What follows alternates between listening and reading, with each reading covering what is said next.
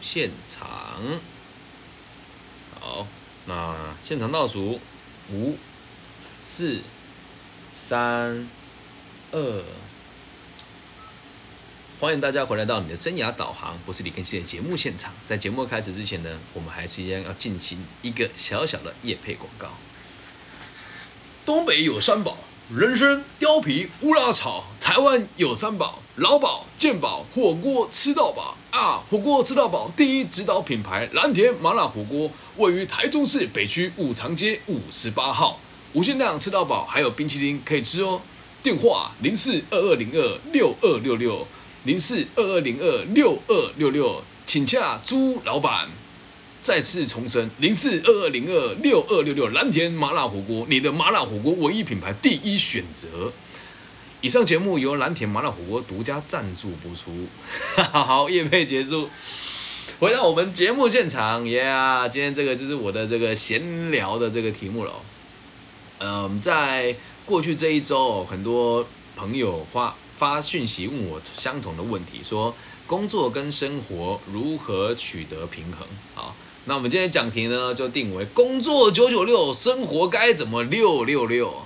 请大家把这集分享给认为自己过劳的朋友，啊，把这集分享给对生活跟工作怠惰的朋友，也请大家把这一集分享给想要离职的朋友。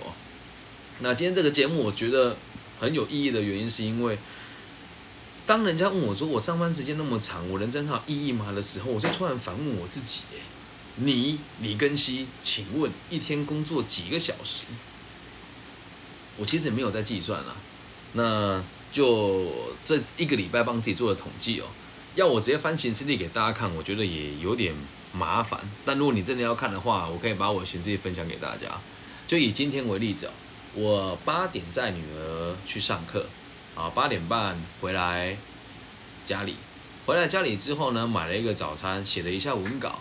那在九点的时候呢，在这个某一个平台上面推广我的节目，在马来西亚的这个地区推广推广完之后，我跟两间大学商讨接下来该怎么录制影片，然后跟三个监狱建制单位讨论该怎么执行我们接下来的课程。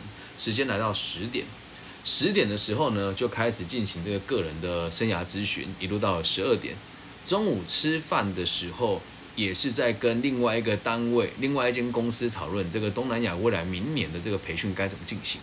如果疫情没有延续下去的话，之后来到一点到四点，有两位来求助的朋友，服务完他之后，四点到五点之间拟定的文稿，还有再看一看接下来我要。在这个网络上带货的东西有哪一些？然后讨论完这个金牛物流该怎么规划，时间来到五点，五点之后再呃女儿回来带她去玩一玩，六点回到家。那今天是我的母亲煮饭，所以我不用煮。回到家之后吃饭，吃到六点四十分洗个澡，七点又有一位民众来这边执进行我的生涯规划的服务。然后七点就这样一路到了八点，那到了八点的时候，我才休息了一下下，真正真正的好好的坐下来喝一杯水，发个呆，然后看一下社群网站，大概休息一个十到十五分钟之后，女儿洗完澡了，啊，大概半个小时吧，过来了，陪他看看联络簿，问他今天在学校好不好，然后跟他一起看两集卡通。看完卡通之后，我就在想，那我明天一整天的行程我该怎么做？因为明天的行程很尴尬，有四个单位，哎，有三个单位给予邀约，然后有两个单位是做线上的，所以我要在移动当中找到可以线上工作的地方，到现在也都还没有解答。我想到一半，时间来到十点十五分，我说，哎，那算了，等一下播完了，咱们再来想该怎么做。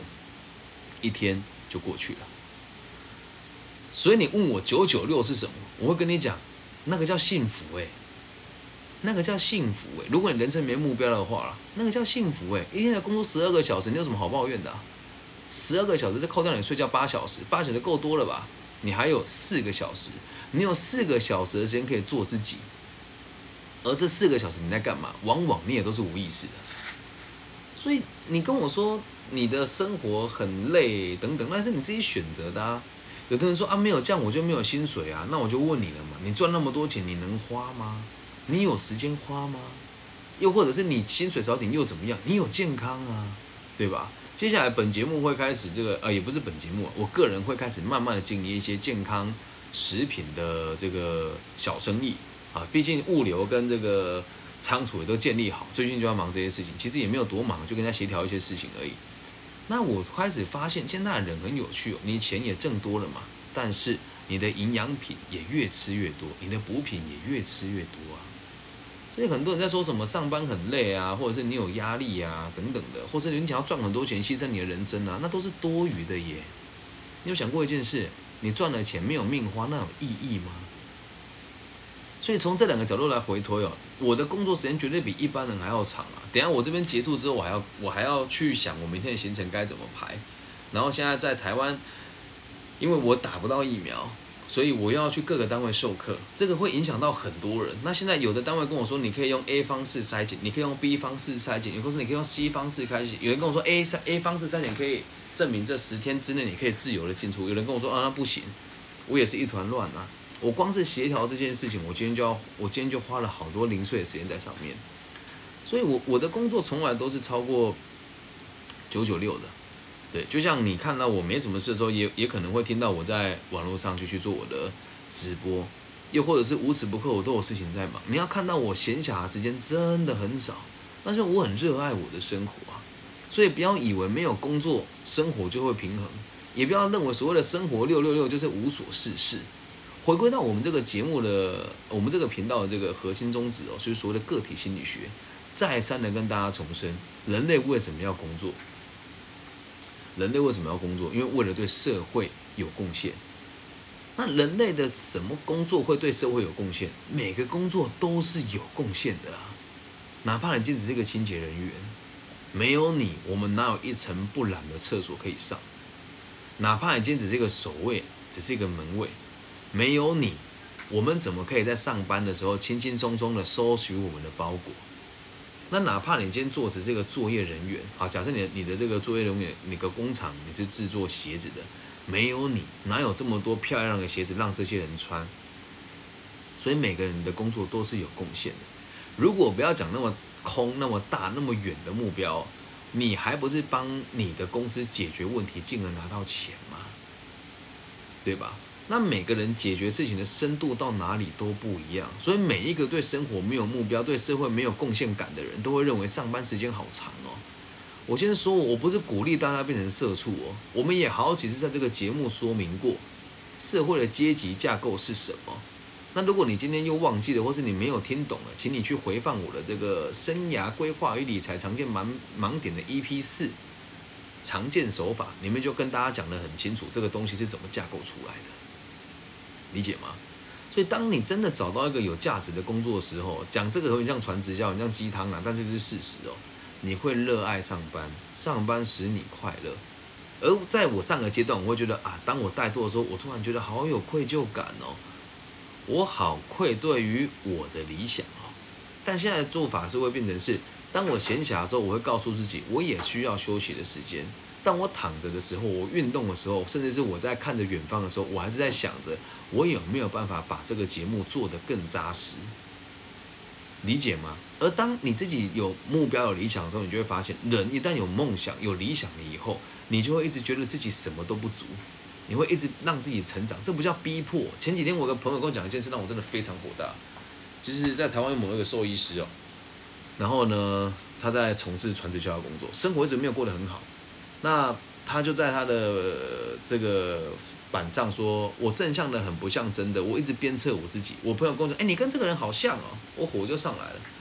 我说：“我从来都没有觉得我正向的不可思议，我只是喜欢解决问题。我也从来都没有就没有觉得我在鞭策我自己，我只是觉得我想要解决问题，达到我想要的目标，完全不一样的生活逻辑，懂吗？所以我不觉得自己辛苦啊。”不觉得？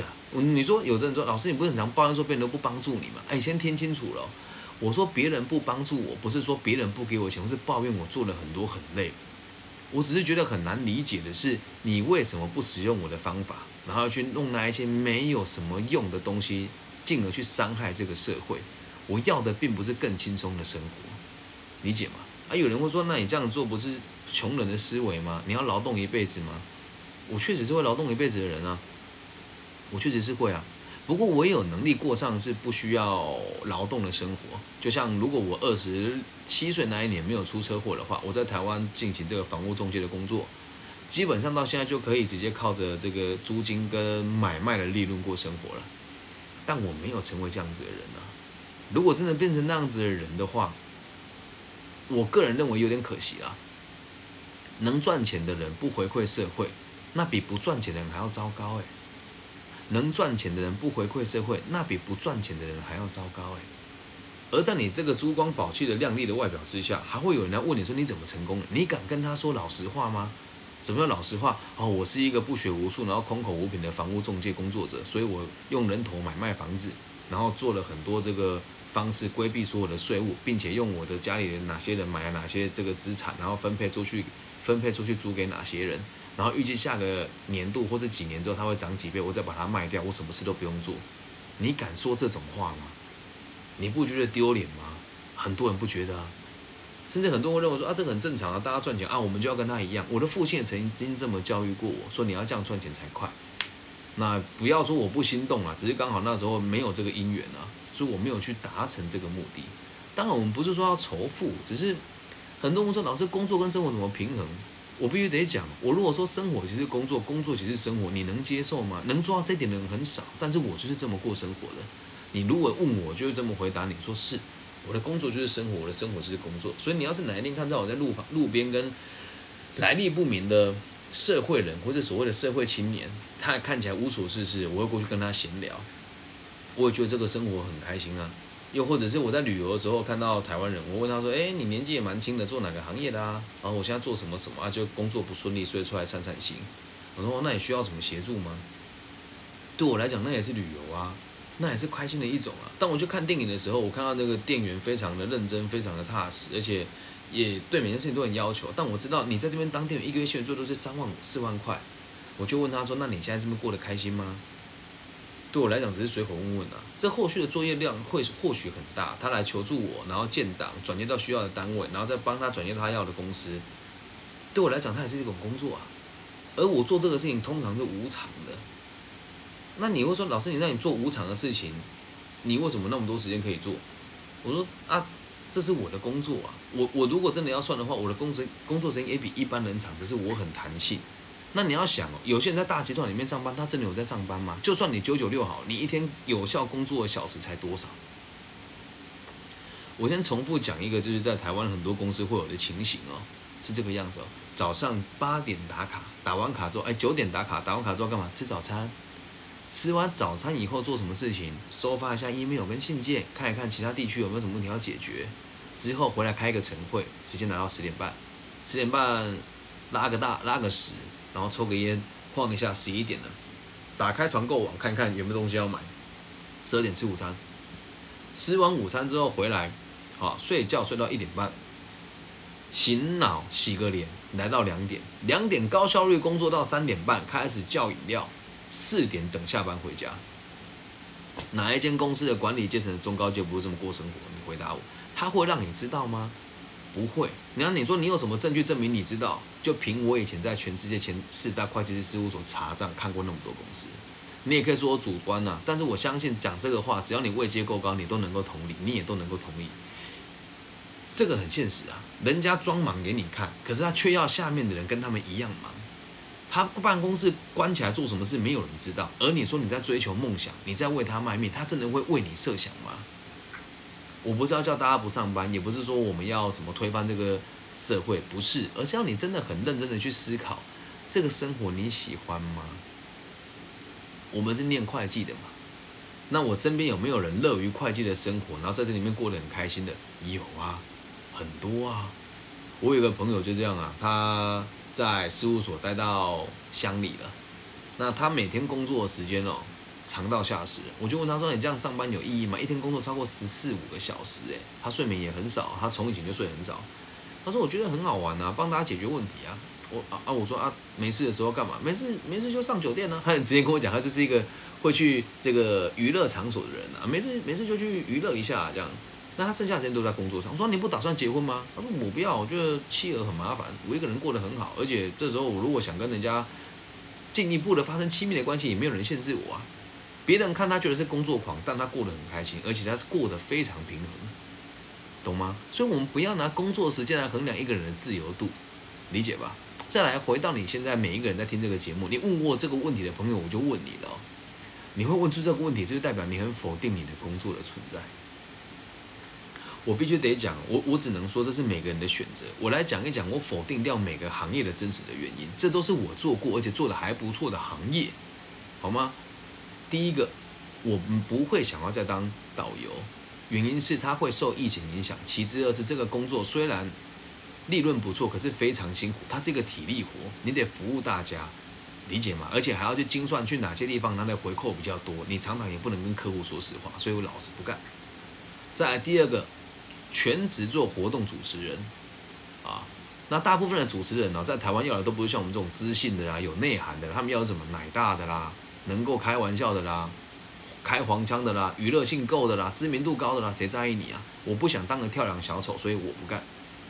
在第三个，我没有继续在夜店做这个主持人，也是我到这个年纪了。假设到现在我还在夜店，Put your hands up, the next night, show me some screen here, here, here，我的肝。迟早要坏掉，在那个地方是深色深色场所了。我们讲酒色财是样样都有，黄赌毒啊，摆脱不了关系嘛，所以我不干嘛。在第四个，我们讲在学校里面担任行政人员，也没有不好啊。但是很多时候我们要花很多时间做行政上的作业，再加上这个工作很多是没有保障的，是约聘的职务。那如果你要转成正职，还需要很长的时间。在他没有保障，你一定有机会转正职，所以老子不干。在第六份工作，我说卖瓷砖，利润低啊，工作时间长啊，看的东西多啊，但是没有尊严啊，钱都谁在赚？老板跟设计师啊，所以我不干。第七份工作，我们讲这个服务业啊，服务业我有说过了，没有尊严，没有未来，没有选择，没有加班费，所以老子不干。第八份，你说四大会计师事务所，全球前三大事务所，为什么我不干？上班时间长，而且就算考上了会计师之后，我也不想要到了四十几岁。还要一直这样子在这么高压的状况下工作，我也想要有自己的家庭生活。在第九份工作到更远的地区去担任中高阶管理工作者，但是说穿了就是当财团的打手，压榨当地的民众。我不干了，我不想做这种事情啊。然后再来第十份工作，房屋中介，为什么我不做？我觉得这个工作很迷人。一方面是我觉得很多时候我都不能说出我内心真正的话。二方面是我出车祸了，所以不能继续做，脚也不方便，所以现在我会做，但我做的比例不高，理解吗？然后第十一份工作，我们要讲的就是做一个纽，做一个这个工作上的新的这个定义哦。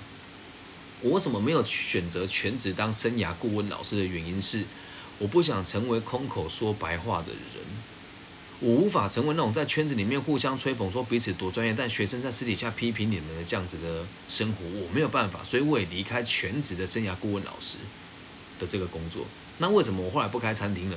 原因也也很简单，讲难听一点，我李庚希到哪个单位去授课，人家不是给我服服帖帖，不是给我百分百的尊重，不是给我备受礼遇，而我开咖啡厅的时候，我要让很多无理取闹的人来践踏我的尊严。很多故事讲不完啊，所以我绝对不会再自己亲自去开咖啡厅，但我可能会继续投资，继续做这样子的轮转，懂吗？要说真的说不完，我们选择过的工作真的太多了，所以你不要再跟我说什么，老师工作跟生活怎么取得平衡？人生圆满的状况就是工作等于生活，生活等于工作，而在两者当中都可以让你相辅相成。你现在问我，老师，你说你热爱游泳？然后你又喜欢与人家这样子互动，那这两者之间有冲突，你会不会觉得你在游泳的时候牺牲了你上班的时间呢？不会啊，就算你上班你也得休息嘛。所以在我休息的时候，我并不是想说哇，等下上岸还要工作，我好烦哦。不是，我享受那宁克的那片那个宁静的片刻，然后一边游一边想我该怎么处理这些事。当我起来之后，躺在躺椅上看着太阳，很快就有答案了。有答案的时候，我会说哦，我好累，不想工作。不会，我会马上拿出手机，把我想到的事情写下来，然后心满意足的再去泡个三温暖。回来之后，东西全部弄完之后，洗完澡上车，一边开车一边打电话交办我要做的事情。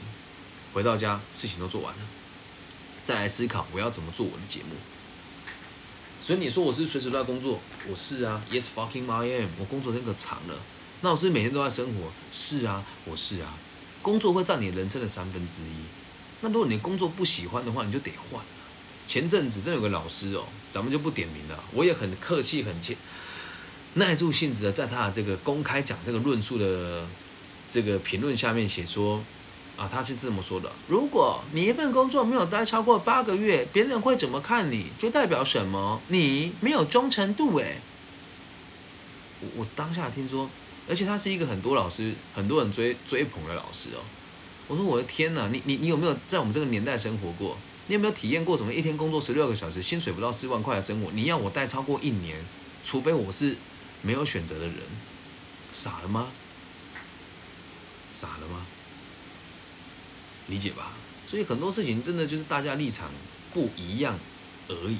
你不要去网络上看其他老师讲什么了。你要是能够找到一个像我一样用本名，而且。三十几岁就开始一直投资，一直学习，一直失败，有中高阶管理工作者的这个经历，然后再回到台湾自己创立，跟朋友创立集团，再开一个独资的这个小咖啡厅，然后用本名跟大家授课。假设你做到这一点的话，那当然就没话说了。那如果没有，那你就要去想一想，这样子的人有没有资格来上？或者是来说这些事情，这样能够明白吧？所以也希望大家不要认为说我特别的严格还是怎么样，就只是说出我真正的看法而已，理解吗？所以听到这边，我希望大家都可以去思考哦。你问我说生活跟工作怎么平衡，我会回答你，它本来就是一样的事情，而你要怎么归纳它，只有你自己知道，没有人可以协助你做这个定义，只有你自己可以做这个定义。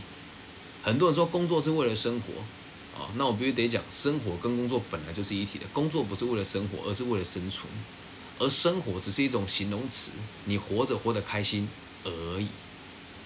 这样能够明白吗？所以希望大家啊，不要再浪费时间做这些没有意义的事，然后能够给自己多一点承承担跟规划，然后能够为自己的行为负责。这样理解吗？不要在网络上看那些东西，说什么我生活好不平衡哦，我觉得生活好辛苦哦。生活是自己选的，生活是自己选的。如果你本来就没有想要努力，你就躺下就好了。放弃比什么都还要重要啊。那你要怎么样才能够放弃？你得很努力以后才能够放弃啊。这样理解吗？那希望这一集呢，可以协助大家找到生活跟工作的平衡。以上就是这一集的全部的内容。如果大家喜欢的话，记得帮我按赞加分享。拜拜。我的录音笔没有记忆体了，所以后面那段没有了。居你个居，这一集就不出了，好麻烦哦。OK，好，大家有没有什么问题？没有的话，我来剪接喽。那如果你也喜欢的话，记得 follow 我，好吗？哦，这有人举手了哦，在我的这个沙道里面有人举手，来，请说，这位同学，你有什么想跟我们分享的吗？IG 的大家还有什么想说的吗？IG，IG 大家没有了哈。没有的话，我就把 IG 关掉喽，拜拜。